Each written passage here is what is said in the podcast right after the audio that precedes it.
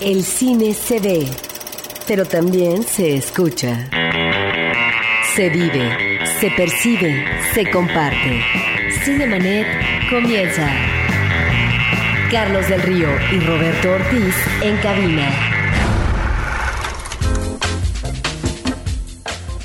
Cinemanet en cabina. Yo soy Carlos del Río. Les doy la más cordial bienvenida. Muchas gracias por acompañarnos. Estamos platicando sobre cine. Roberto Ortiz, ¿cómo estás? Pues muy bien, eh, saludamos al público y los invitamos a que se queden con nosotros porque no solamente vamos a hablar de la cartelera comercial, de la cartelera alternativa eh, que muchas veces aquí funciona a través de las instituciones que tenemos en esta ciudad, en este país, pero también, Carlos, de entrevistas y abordaremos, por supuesto, eh, una entrevista de una película mexicana muy interesante que se acaba de estrenar el día de ayer. Debajo la sala, así que si quieren escuchar directamente de los creadores de esta película interesante, thriller mexicano, una muy grata sorpresa en nuestra cartelera, pues quédense con nosotros. También vamos a hablar de Ceguera, de Fernando Meireles y pues arrancamos con esto.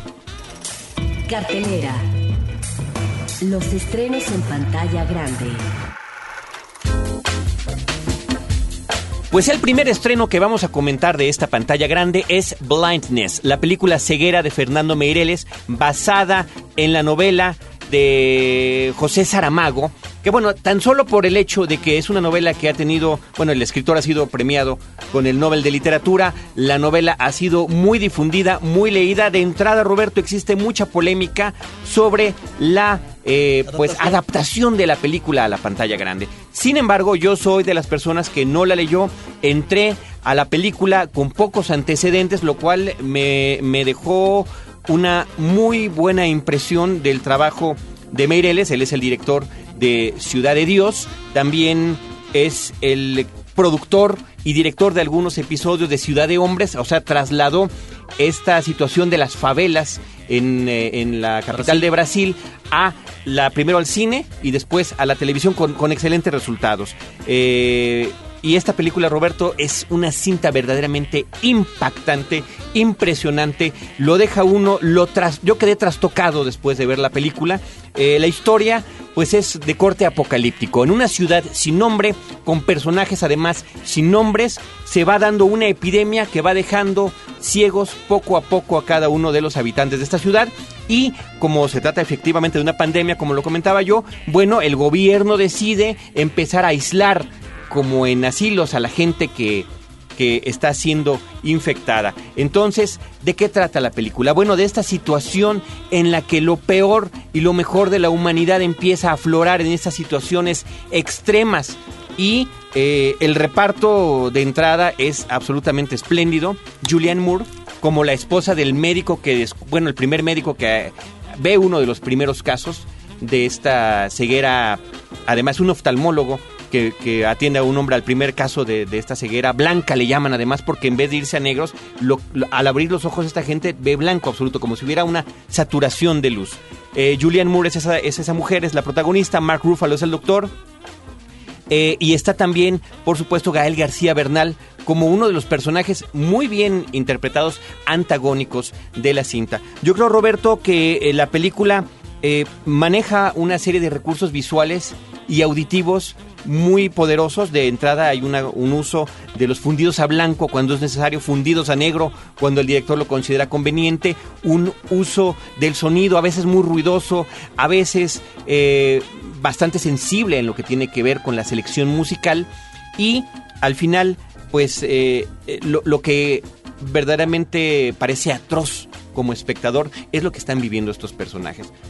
Situaciones absolutamente extremas de violencia, de sexualidad, que no necesariamente son gráficos, pero el simple hecho de saber que están sucediendo nos dejan profundamente afectados. Al verte tan impresionado por la película, Carlos, te preguntaría, del 1 al 10, ¿cuánto le pondrías? le pondría un merecidísimo 9. 9. ¿Sabes qué? Eh, hay una, una sensación muy extraña. La película es tan poderosa y tan impactante que no dan ganas de volverla a ver a pesar de que esté perfectamente bien realizado. O sea, es tan bueno el trabajo de las sensaciones que pretende transmitir el director y además que se conecta con un cine apocalíptico, ¿no? Eh, se pueden hacer, por supuesto, referencias a lo que tiene que ver con películas de zombies, por ejemplo, porque eran alegorías esas películas de zombies sobre los extremos a los que puede llegar la humanidad, pero aquí con el simple hecho de la ceguera se pueden manejar los mismos términos y cómo una ciudad puede ser absolutamente devastada por una situación de esta naturaleza. La película está, tiene varias locaciones, entre otras parece que la principal es eh, Toronto, en Canadá, y eh, pues este reparto de gente de diferentes países creo que complementa muy bien lo que nosotros vemos en la pantalla. Así que amantes o no de la novela de Saramago, ahí está la película Ceguera, que verdaderamente está causando un buen impacto en nuestra cartelera. Roberto, se estrenaron también otras películas. Habría que mencionar la coproducción canadiense y francesa La Captura de Carol Log. Está también una película japonesa que se llama El Inquilino Siniestro o Departamento 1303, lo que podría ser el título original de Ataru Oikawa y también la película The Air I Breath, Fragmentos del Destino, que está protagonizada por Kevin Bacon y Brendan Fraser en cuatro historias que están entrelazadas. Roberto, pero también se estrenó la cinta Traidor. Mira, esta es una película de Jeffrey Nashmanov, no sé si lo pronuncio bien, con uh, Dan eh, Cheadle y Guy Pearce, un, actor australiano. Es uh, una cinta que podríamos ubicarla dentro de lo que es el thriller de espionaje. Son unos agentes eh, que están eh, focalizando, ubicando, persiguiendo a partir de las actividades que está realizando un uh, exagente estadounidense que tiene una ferviente fe, eh, digamos por su religión, la musulmana, de tal manera que a partir de las actividades que está realizando en algunas partes del mundo, que lo conectarían con la actividad terrorista, bueno, se trata de ubicar a estos líderes, a estos grupos, eh, para tratar de evitar, lo cual me parece una idea interesante, lo que podría ser una explosión, una serie de explosivos en cadena en diferentes partes del territorio estadounidense. Esto tiene que ver obviamente con la paranoia eh, de los Estados Unidos a partir de lo que sucedió en Nueva York eh, con la debacle de las Torres Gemelas, pero esta paranoia se ve no desde el punto de vista de lo que podría ser la reacción de la población, en sí, sino esta paranoia, o que digamos está justificada a través de lo que sería la investigación por parte de unos agentes de eh, lo que eh, representa un peligro mayúsculo eh, en términos de un posible atentado o toda una serie de atentados terroristas. La película creo que maneja de una manera un tanto convenenciera lo que sería el reconocimiento a lo que serían los principios del libro sagrado, de esta religión, en cuanto a la no violencia. En ese sentido, ahí está obviamente la ideología por parte de una producción de este tipo. Me parece que a veces eh, la narración es un tanto mecánica, sin embargo, tiene una acción tremebunda, es una película que tiene escenas ah, magníficas. Entonces, es una cinta eh, de entretenimiento dentro de lo que es este thriller de la industria de Hollywood. Y destacar, Roberto, como mencionabas, la participación en esta cinta de Don Cheadle. Espléndido. Este actor afroamericano que es verdaderamente estupendo en cada, cada vez que lo podemos apreciar una película. Él, por supuesto, ha salido en las tres películas de la gran estafa, Ocean's Eleven, Ocean 12 y Ocean's 13, ahora son 13 y ahora son 14 como se han titulado aquí en México, en la cinta Crash de Paul Haggis que ha sido también reseñada, en la película Hotel Ruanda y... Eh, el Hotel Ruanda está muy bien. Sí, tiene por, por ejemplo además participaciones en películas que no han sido muy vistas, películas para televisión, por ejemplo, yo recordaría una de finales de la década pasada de Rat Pack, donde él interpreta a Sammy Davis Jr. Entonces es un actor al que, y, eh, bueno, y en tráfico, también creo que fue una de sus primeras películas donde empezaba a destacar notablemente el actor Don Cheadle. Y a propósito de la comedia ahorita que mencionas, Carlos, en el caso de Traidor, esta película de 2008 de Estados Unidos que estamos comentando, bueno, pues resulta que en el guion estuvo el comediante Steve Martin, lo cual llama la atención un actor que se dedica básicamente a la comedia, pero que también se mete en otro género y que creo que lo hace muy bien. Es realmente un, actor muy interesante. Que escribe y produce, claro, y digo, de películas como The Jerk, por ejemplo, con las que iniciaba, ¿no? Yo, yo soy fan del señor Steve Martin, así que todo lo que digas de él lo acepto y, lo y le doy la bienvenida. Roberto, finalmente dentro de los estrenos comerciales de esta semana está una película mexicana interesantísima que se llama Bajo la Sal. Es dirigida por Mario Muñoz y entre sus protagonistas están Humberto Zurita, Plutarco Asa, eh, Irene Azuela y Ricardo Polanco. Yo quiero mencionar, Roberto, que lo que más nos atrae de esta película es el atrevimiento que es bienvenido por completo del cine mexicano, de incursionar en géneros como el thriller eh, o la película policíaca de investigación de asesino serial que está tan vista en el cine estadounidense tan difundida por el cine de Hollywood, pero también que ha sido retomada por programas televisivos de manera semanal. Entonces, ¿cómo puede desde México acercarse uno a ese tipo de temas? Bueno, creo que lo hace de una manera casi impecable el señor Muñoz. Mira, Carlos, se habla en los Estados Unidos de géneros por antonomasia estadounidenses, como podría ser el western, como podría ser el género musical, en el caso de los años 30, eh, el cine de gángster, luego en los 40 el eh, cine negro, bueno, y luego se perfila eh, un género que, bueno, va a ser abordado por otras cinematografías, esta mecánica narrativa interesante que es el seguimiento de una investigación que lleva producto de un asesinato, en este caso eh, lo que está eh, siguiendo el rastro por parte de los detectives, de, la policía, etcétera. Bueno, este thriller policíaco que se maneja muy bien en la industria de Hollywood, creo que debería de ser un género más visitado por el cine mexicano, sobre todo ante una realidad eh, no de película, una realidad terrible que acontece no desde ahorita, sino desde hace tiempo con respecto a la inseguridad, a la corrupción policíaca, a la criminalidad, que ahí están temas candentes que podrían ser abordados de una manera muy conveniente en este tipo de género. Así que eh, no hablaremos más por lo pronto de Bajo la Sal porque tendremos aquí a, la gente que está involucrada con este proyecto desde detrás de las cámaras en un ratito más. Así que eh, recuerden que el programa continúa hasta las 11 de la mañana. No vayan ustedes a cambiarle si quieren enterarse de más de esta información. Por lo pronto nosotros seguimos, Roberto, con más y más información. Yo quiero nada más antes que, pasemos a otra cosa, eh, dar a lectura algunos de los comentarios que nos han llegado por correo electrónico. Por una parte tenemos el de Adán Basaldúa Hernández y él nos dice... Eh, hola, primero, antes que nada, déjenme felicitarlos por su programa. Soy un aprendiz de amante del cine y pues desde que los escucho ya cerca de un año, disfruto más de este arte. Fíjense que una de las cosas que hago es estar, es estar checando los próximos estrenos que habrá en cartelera y como me encontré con dos películas similares basadas en la misma historia, hasta con escenas muy parecidas en los trailers. Una se llama Rec española, que ya comentaron ustedes, y otra Quarantine, de Estados Unidos, que, próxima, que próximamente estará en cartelera. De nueva cuenta, una sincera felicitación por hacer un podcast tan ameno y profesional. De verdad, uno disfruta las palabras frescas y puntuales de Carlos y de esa manera de desmenuzar las ideas en, de las películas de Roberto. Son admirables ambos. Saludos. Muchísimas gracias, Adán. Fíjate que tenemos contemplado, porque además ha habido inquietud no solo de parte del equipo de Cinemanet, sino de también de compañeros de eh, Frecuencia Cero del podcast de Testigos del Crimen, hacer un especial sobre la película Rec y abordar el tema de los zombies. Así que eh, te mantendremos al tanto cuando esto suceda. También nos escribió Napoleón Torres. Él dice, saludos, felicidades por su programa de cine. Sinceramente, uno de los mejores en cuanto a análisis y contenido que he escuchado. Los descubrí en Horizonte hace tres meses y ahora estoy bajando todos sus podcasts en frecuencia cero desde el programa 1. En verdad se complementan adecuadamente al realizar comentarios oportunos y opiniones objetivas y algunas veces no tanto, pero aún así resultan interesantes. Muchas gracias, Napoleón Torres. Dice también, me gustaría saber si pueden hablar de por qué la dificultad de proyectar cortometrajes en cine comercial como preludio a largometrajes. Mira, esto sería muy bien recibido, Carlos, pero yo aquí veo eh, que quienes tendrían que tomar ese tipo de decisiones, claro, en coordinación a veces con las distribuidoras y demás, es, son eh, los, ah, los circuitos de exhibición, Carlos, que yo no creo que vayan a dejar de lado, lamentablemente, eh, todos ah, estos minutos eh, previos a una proyección de una película de ficción, que son como 15 o 20 minutos no, de comerciales. No, de repente es aterrador, o sea, uno dice, ve el horario de la película y salvo que vayas a la Cineteca Nacional, que ahí la película empieza a la hora y empieza la película, bueno, tienes que chutarte primero anuncios que son como 10 minutos de anuncios y luego otros 10 minutos de cortos de otras películas, que a veces nos interesa, ¿no? Saber qué otra cosa viene.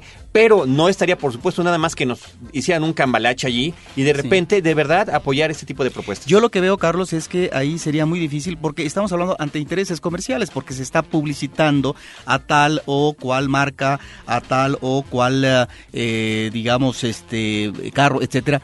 Pero sí, esto que antes sucedía, Carlos, lamentablemente ya no lo tenemos en este país, que sería, por otra parte, eh, una, una canalización efectiva y masiva del cortometraje mexicano que solo lo vemos exhibido en los circuitos culturales. Así es. Es lamentable. Así es. Y estos esfuerzos que hubo recientes de pasar una colección de cortometrajes como una película, como una función. Aunque es eventual. Ah, eventualmente, así es. Gerardo Vidales dice, hola Carlos, hola Roberto, ¿cómo les vas? Pero qué bien, quiero felicitarlos por su programa, me encantan los programas donde se juntan con testigos del crimen y me gustaría que hablan de la película Rec, no dejes de grabar. Pues ahí está, otra, otra recomendación. Ya estamos trabajando en eso. Gerardo Vidales, muchísimas gracias por tu comentario. Eh, Paola Margain dice, hola y saludos a todos, una felicitación muy grande a todo el equipo y el excelente contenido y recomendaciones que siempre nos brindan. Felicidades también por los invitados de cada programa que tratamos, por cierto, de tener siempre a los creadores del cine mexicano conforme se van estrenando sus películas en la cartelera comercial. El último comentario eh, dice Mauricio de Mauricio simplemente dicen, por favor hagan un programa dedicado a Stanley Kubrick y saludos. Este tipo de programas los estamos manejando en la versión de podcast en www.cinemanet.com.mx y tenemos pendiente hacer uno de Kubrick y también de Akira Kurosawa, que ha sido una solicitud que nos ha llegado recurrentemente. Pues bien, gracias a todos por sus comentarios y por hacer este programa interactivo. Por lo pronto nosotros continuamos platicando de cine con esto. Butaca, lo mejor de la otra cartelera. Pues Carlos, mira, hay varios eventos eh, que tenemos que anunciar. En principio... Uno muy interesante el día de hoy, Roberto, hoy sábado. Sí, sí, el día de hoy eh, se devela una placa a las 6.30 de la tarde en la Plaza La Romita de la película Los Olvidados. Y después se proyectará a las 7.30 la película que dirigió Luis Buñuel en 1950 y que nos remite, nos remite a esa realidad terrible de la infancia abandonada, de los hijos no deseados, eh, de eh, la adolescencia que incursiona en la, delincuencia ante una situación de marginalidad social y económica eh, que ahí está en la Ciudad de México y que desde los 50 Luis Buñuel estaba avisorando de una manera muy realista, influenciado por supuesto exclusivamente en esa película en el neorrealismo del neorrealismo italiano. Mira, esto es parte, Carlos, de una actividad que se llama Aquí se filmó en donde eh, cada determinado tiempo, cada, eh, digamos, luego el viernes 24, o sea, eh, se digamos se devela una placa del Callejón de los Milagros, se va a hacer este manejo, este homenaje a estas películas, lo cual me parece que es muy interesante, Carlos, porque esto de alguna forma se conecta. Esto tiene que ver con la actividad de la Secretaría de Cultura de la Ciudad de México a través de la coordinación del circuito de festivales, Carlos, que están eh, tratando, por otro lado, de difundir cine, no solamente cine mexicano, sino cine también extranjero, apoyándose en los diferentes ah, festivales, por ejemplo, el FICO, el Docs DF que recientemente acaba de culminar, Contra el Silencio, Todas las Voces, etcétera. Esto es lo que permite, con una actividad coordinada, institucional, con estos festivales, de difundir en diferentes circuitos cine de calidad, Carlos, lo cual me parece importante. Y a esto hay que agregar este trabajo en donde está presente Paula Astorga. Aquí se filmó, que tiene que ver con los lugares de filmación y sabes también con qué, con un planteamiento, creo que ya es eh, un hecho, en donde el gobierno del Distrito Federal eh, no es una cuestión de compromiso, sino finalmente eh, eh, ya queda establecido que va a haber menos barreras burocráticas para que una película pueda filmarse en la Ciudad de México, lo cual nos habla, Carlos, de esta posibilidad de que también la Ciudad de México se convierta en un set natural. Y el reconocimiento de la ciudad como de los lugares donde se han hecho este tipo de películas que han trascendido. Así que cada semana se estará haciendo la visita a un lugar donde se filmó la película, aquí dentro de la ciudad, y la proyección de la misma al aire libre. Mira, por otra parte, Carlos, comienza ya en estos días eh, la Semana Internacional de Cine, eh, que es de los organizadores que ya eh, han realizado bueno, en esta ciudad, dos festivales de cine argentino, eh, dos festivales de cine latinoamericano en Oaxaca. El año pasado tuvieron como país invitado a Perú. Esta actividad se desarrolla en abril. Un primer festival de cine chicano en México en noviembre de 2007. Estos organizadores ahora nos plantean una semana internacional de cine donde tendremos cine de ficción, cine documental, cortometrajes de diferentes países. Tengo entendido que son más de 70 películas, lo cual no sé si son películas en eh, 35 milímetros, son en video. Espero que eh, la mayor parte de estas películas tenga subtitulaje electrónico al español. Y lo interesante, Carlos, es que son eh, funciones gratuitas ah, para el público. La próxima semana, Carlos, estaríamos hablando, pero por lo pronto anunciamos que ya arranca el próximo jueves el sexto Festival Internacional de Cine Judío, también con varias sedes. No se lo deben de perder, con diferentes temáticas. Y recordar al público que este fin de semana la Cineteca Nacional, Carlos, nos presenta, eh, bueno, ya desde hace dos días, categorías las películas ganadoras en cortometraje, en documental y en largometraje de ficción, las películas ganadoras de Morelia. Este fin de semana tendremos la fortuna de poder ver la película de ficción Los Bastardos de Amat Escalante. Pues ahí está la información de la otra cartelera y nosotros por lo pronto nos tenemos que ir a nuestro corte. Regresamos con ustedes y vamos a platicar con la gente de la película mexicana Bajo la Sal que se estrenó en cartelera comercial. No te quedes fuera de foco. Cinemanet regresa en un instante.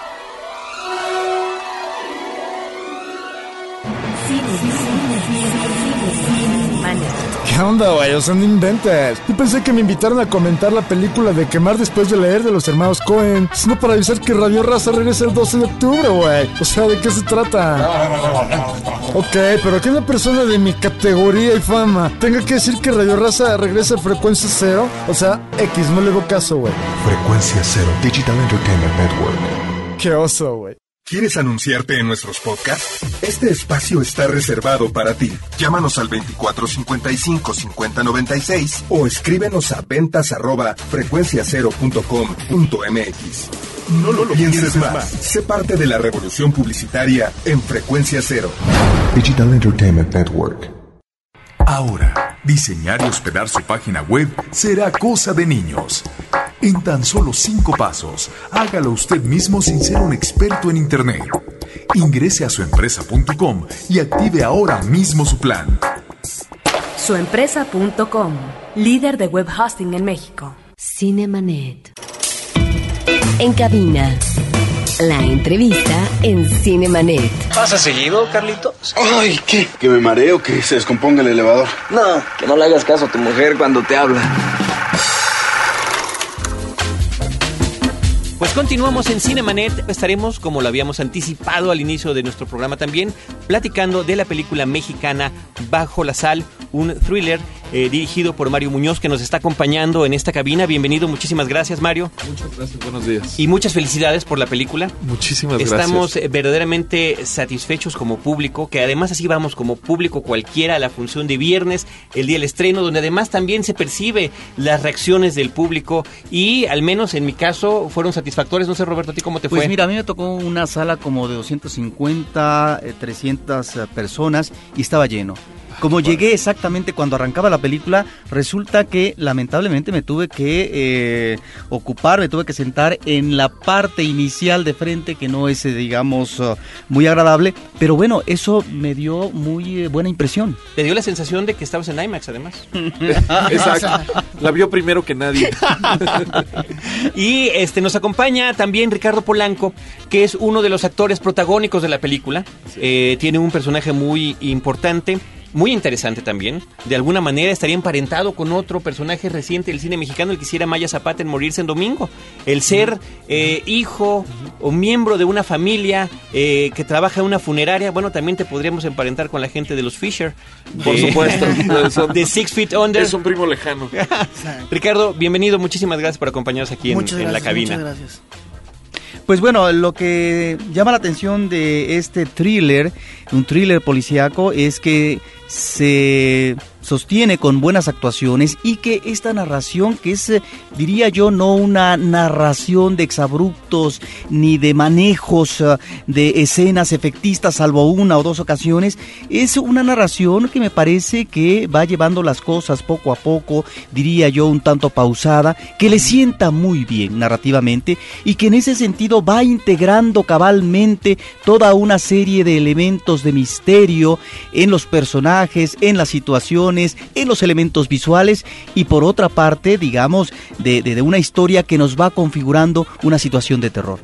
Sí, pues eh, fíjate que es algo que, que, me sucedió a la hora de, de, de, escribirla y de editarla, digamos, escribiéndola con Ángel Pulido, el, el autor del argumento original que la naturaleza de la historia de algún modo no permitía lo efectista, sobre todo a la hora de, tra de trasladarlo ya para dirigirlo y en las escenas incluso ya en la, en la postproducción o a la hora de decir, oye, a ver, metemos una música de tara, ¿no? Y no, como que la, la, la, misma película rechaza un poco el efectismo. Entonces, eh, como que es una, una película, como dices tú, yo, yo ahí hice una apuesta que de repente siento que en este cine eh, actual que vivimos, sobre todo de Estados Unidos, como que todo se narra súper rápido, o sea, como que es así de...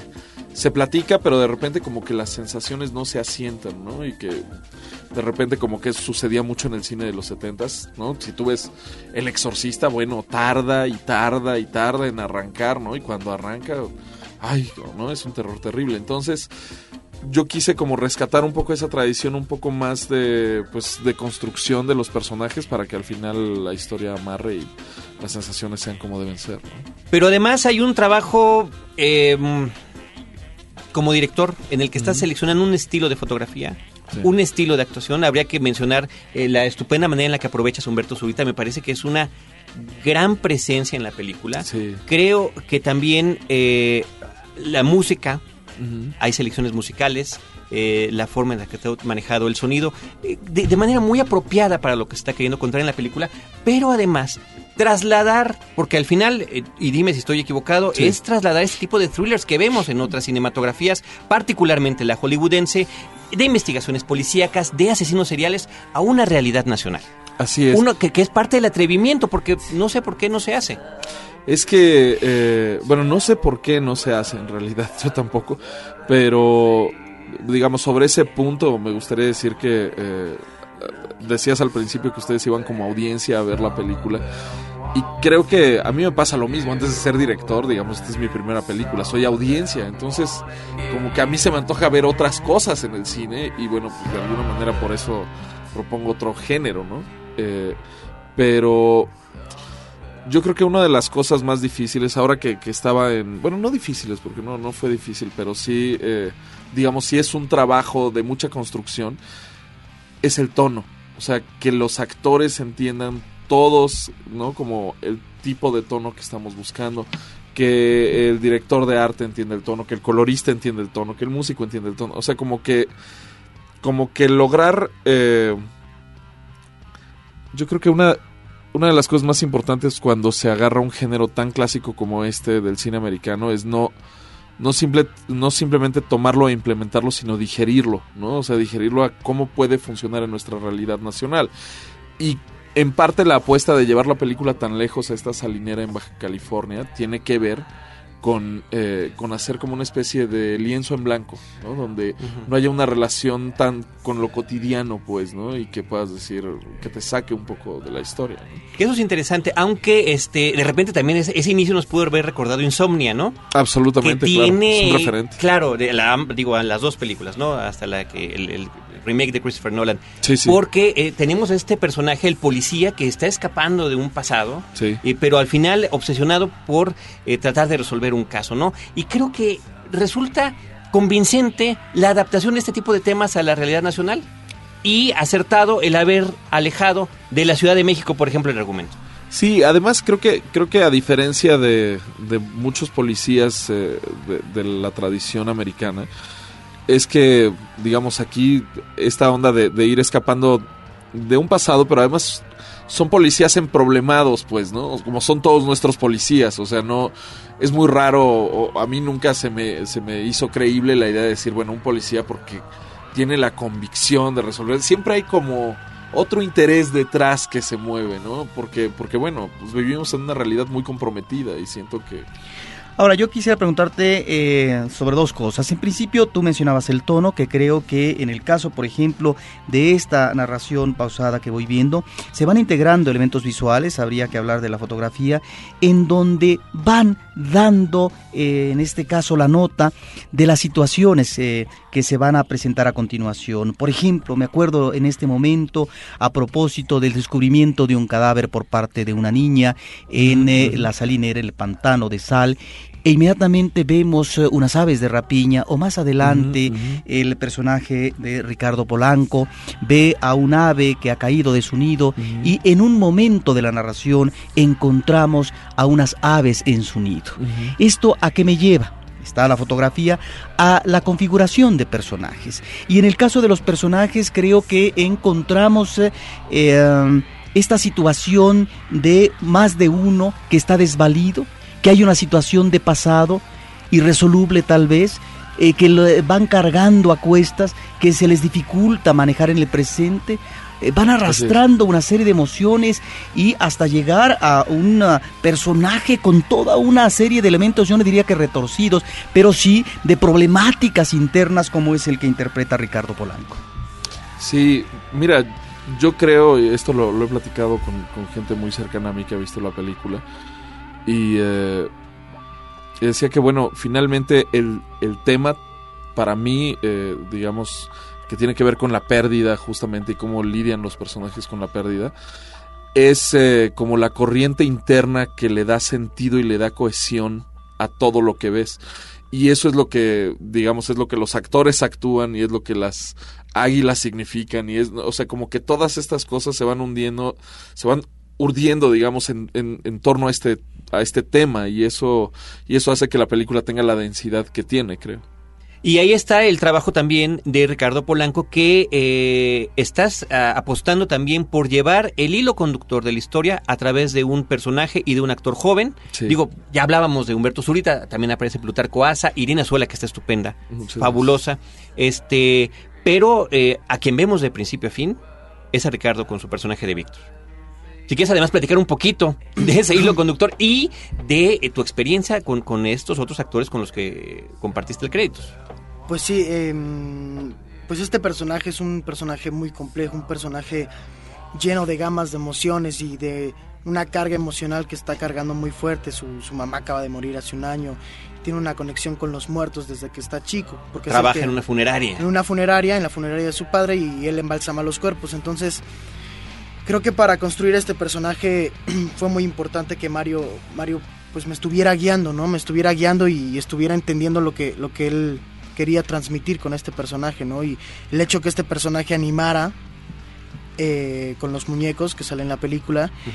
Y fue, fue entender el personaje, no, no, no juzgarlo, ¿no? Y fue crear el personaje de adentro hacia afuera. Y para mí eso fue un reto muy importante y el hecho de trabajar y crear las relaciones con todos los personajes y o sea fue un trabajo de mesa y un análisis muy muy grande y, y todo esto hace que Mario nos ponga en el mismo barco para saber por dónde vamos. Sí, porque además hay un manejo ahí de la represión. Sí. Que, que eh, socialmente, ¿no? Es, es, un hombre, es un muchacho que, que no, no transita cotidianamente como los demás, pero que por otra parte en su propio eh, nido, en su esquina, donde está creando estas animaciones, es donde se puede explayar. Claro. Fíjate que eh, ahorita que lo mencionas y hablando de referencias, ciertamente Insomnia, eh, las, las, dos pelis tienen, tienen eh, mucho que ver con... Fue un, referente muy claro. Pero otro referente muy claro para mí era Terciopelo Azul de David Lynch. O sea, para mí, esa cuando leí el argumento por primera vez dije, ay, esto puede ser como Blue Velvet en México. ¿no? Y y de alguna manera lo que le da originalidad es, es ciertamente como estar apegado al punto de vista, en el caso de Blue Velvet, de Jeffrey, ¿no? Del chavo. Y, y con, con Ángel Pulido, siempre que escribíamos, de repente, cuando la historia se cargaba mucho hacia Trujillo, hacia el policía que hace Zurita, o hacia Irene, o hacia, ¿no? Eh, de repente él siempre corregía y decía, es que esta película tiene la originalidad que tiene la tiene por estar apegados al punto de vista de Víctor. Entonces como que nunca hay que perderlo de vista y, bueno, pues se conservó hasta el final. Antes de que entráramos al aire, eh, nos comentaba sobre el recurso de la animación que es, es, una constante, es un tema de, la película. eh, quienes no la han visto, tiene partes animadas con muñequitos como tipo Barbie, ¿no? Son, exacto. Es... ¿Son, Barbies o son similares? Son sí, exacto, son como las farmacias similares. ¿Son, Marbies? exacto. No, porque bueno, no, no hubiéramos podido usar Barbies, pero se parecen. Ok, pero, ¿cómo llegan a esta idea y, además poder realizarla, ¿no? Que de repente es, no, es común que veamos en el cine mexicano animaciones en 3D, ¿no? Con, con figuras reales y no dibujadas. Ni, ni en el thriller, además, es una cosa muy inusual. El, eh, en realidad estas animaciones, para que se den una idea, es más como el extraño mundo de Jack, digamos, como, como, en, como esta película de Tim Burton, que son como muñecos que se mueven cuadro por cuadro y dan la ilusión de animación, de vida. El, el, y son como peliculitas de terror, en realidad, que hace Víctor, ¿no? Que, que es como... Además ahí Ángel Pulido, el escritor, vació todo su amor por las películas, por el slasher film y por Freddy Krueger y todos estos personajes que adoraba desde su juventud. Y, eh, y bueno, lo que, lo que sucedió es que este argumento, digamos, esta historia no es original mía, es un argumento que ganó un premio eh, hace ocho años en un concurso de argumentos que hicimos. Y desde ese entonces, desde el primer argumento que recibimos, la idea de Víctor como un chavo obscuro que animaba y que hacía animaciones de peliculitas de terror estaba ahí. Y bueno, pues eso ¿no? nos pareció increíble, caray. Ahora, observamos en los personajes, hay como una constante, bueno, la pérdida, por un lado, en eh, los personajes ah, juveniles principales, y también esta especie de carencia afectiva en ellos, pero también en los otros en el personaje, por ejemplo, del ah, investigador, ¿no? Que maneja muy bien eh, Zurita. Es ahí donde yo encuentro que hay como una especie de afinidad, eh, como un eh, manejo compartido de personajes que no tienen suficientes asideros o que a lo mejor gastaron ya sus cartuchos. En el caso de un personaje ya consolidado como destino, digamos, en, en Zurita, o más bien un destino poco afortunado, y podríamos decir tal vez lo mismo de estos personajes juveniles que apenas arrancan a la vida. Entonces encontramos como, em, como estos, estos niveles y estas disparidades que conducen a lo mismo, a personajes eh, muy solitarios y a un ámbito que finalmente no es ni mucho menos eh, el contexto, el contexto digamos ah, eh, que podría ser el más propicio socialmente si consideramos estos crímenes terribles de jovencitas que se están sucediendo en una salinera. Sí, justamente platicaba con, uno de mis hermanos y me decía es que tu película parece como un concierto de soledades, ¿no? Todo el mundo está tremendamente solo. Y algo que es muy importante y que curiosamente es algo que yo creo que nunca te explican en la escuela de cine ni en ningún lado, es que es lo importante que es el tema para, para poder desarrollar una película. Y regreso a esto porque durante dos años estuvimos escribiendo drafts y drafts del guion y... Eh, y de algún modo no cuajaba justamente el tono, como que se disparaba mucho por momentos, parecían como, como películas diferentes, ¿no? Cada vez que pasabas la página. Y eh, hasta que un día me di cuenta que nunca nos habíamos puesto a hablar, o sea, habíamos hablado mucho de la anécdota, pero nunca nos pusimos a hablar realmente acerca del tema. Y entonces cuando decidimos sobre el tema, ¿no? Y decidimos, a ver, vamos a hablar sobre la pérdida, de repente todos los personajes empezaron a emparentarse. O sea, como que nos dimos cuenta que la pérdida de los personajes entre Plutarco, Irene, eh, Trujillo, eh, bueno, entre, estoy diciendo nombres mezclados de actores y personajes, pero bueno, eh, como que se empezaban a, a, reflejar unos a otros, ¿no? Tienen pérdidas parecidas o tienen sensaciones parecidas o es como si este personaje siguiera por este camino terminaría como ese otro, qué sé yo, o sea, como que empezó a suceder como este juego de espejos, que creo que es muy afortunado porque como que redondea muy bien las ideas de la película. Y la parte visual, perdón, que a mí me llama mucho la atención. Eh, es muy fácil caer en la tentación en este tipo de cintas. Creo que tenemos ahí por ahí una escena efectista desde mi punto de vista visualmente, cuando el padre eh, de alguna manera tiene ahí como una especie de recuerdo impactante, pero eh, en general la película no tiene que ver con eso, de lo cual está saturado el cine fantástico de terror que vemos eh, desde hace un buen tiempo y que ahí están estos planos abiertos estos ah, acercamientos a lo mejor con la cámara muy suaves este dejar, por ejemplo, eh, fuera de foco a Irene Azuela cuando le das prioridad eh, visual al personaje de Ricardo Polanco por la sustancia que está manejando en su diálogo. En fin, me parece que en ese sentido eh, la manera como está trabajada la cámara y la narración llevan a un final feliz, digamos, esta película.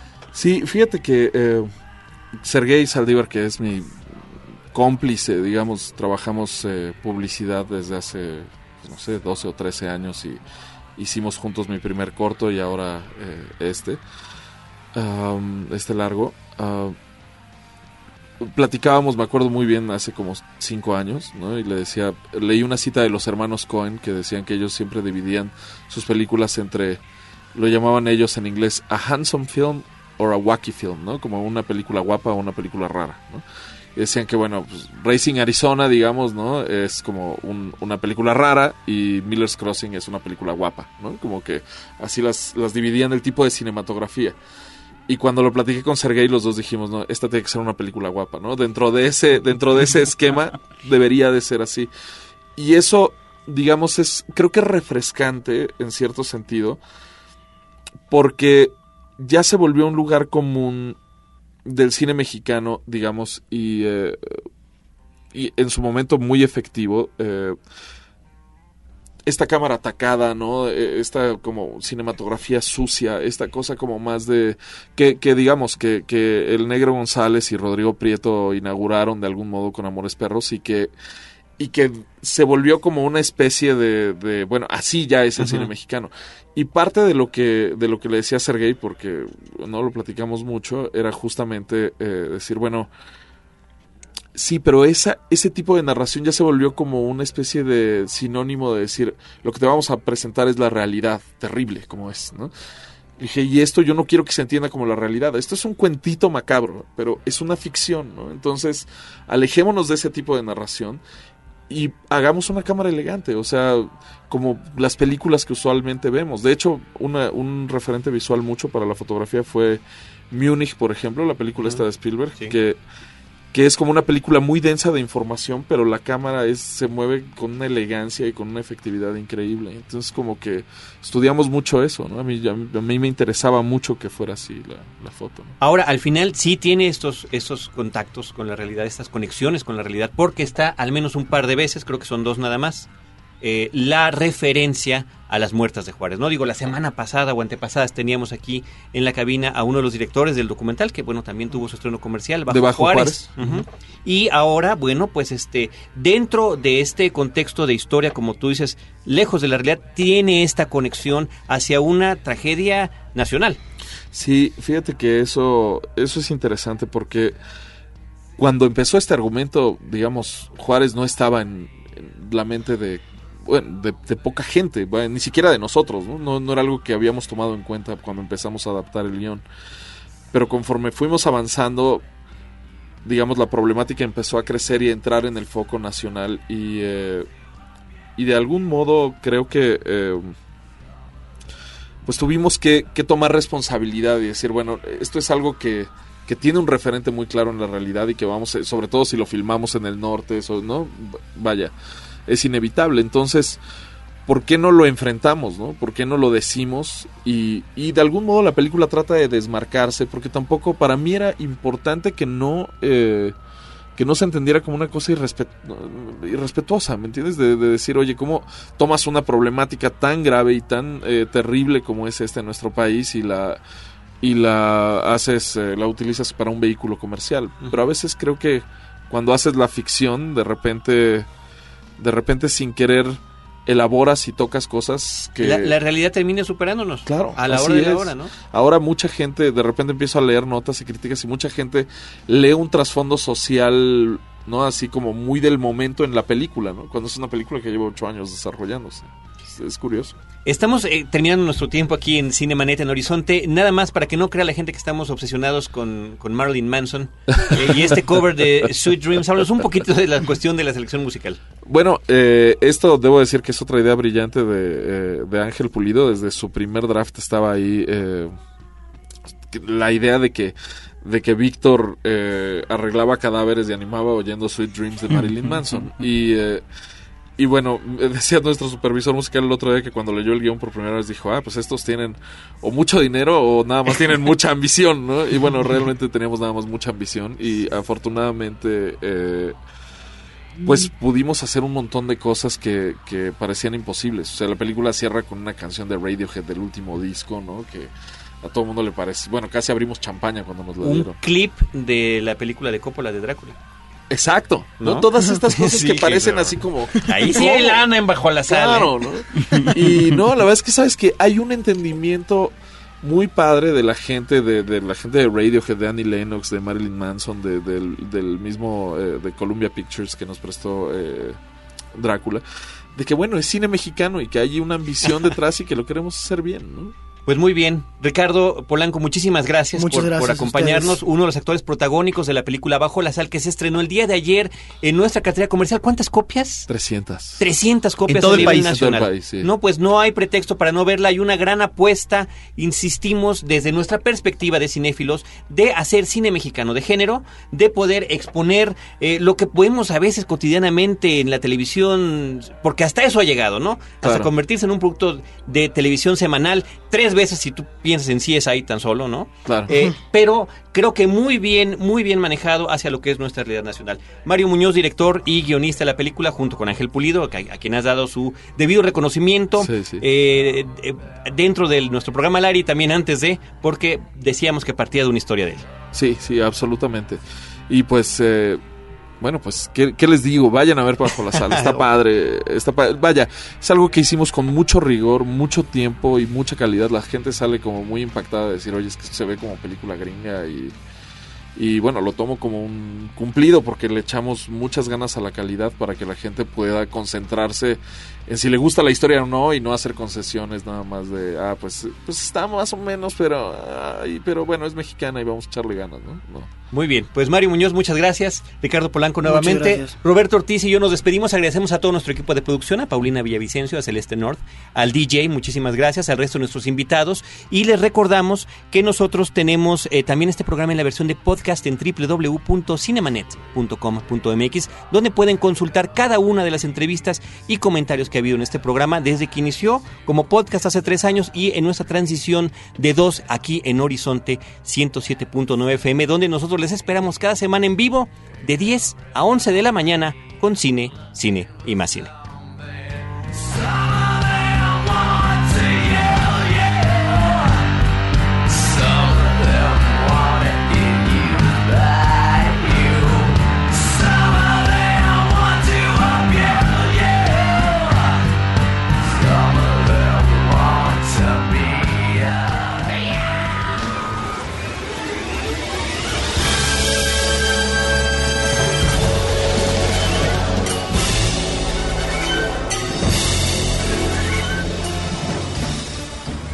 Los créditos ya están corriendo.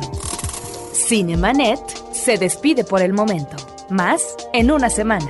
Vive cine en Cinemanet. Frecuencia cero. Digital Entertainment Network.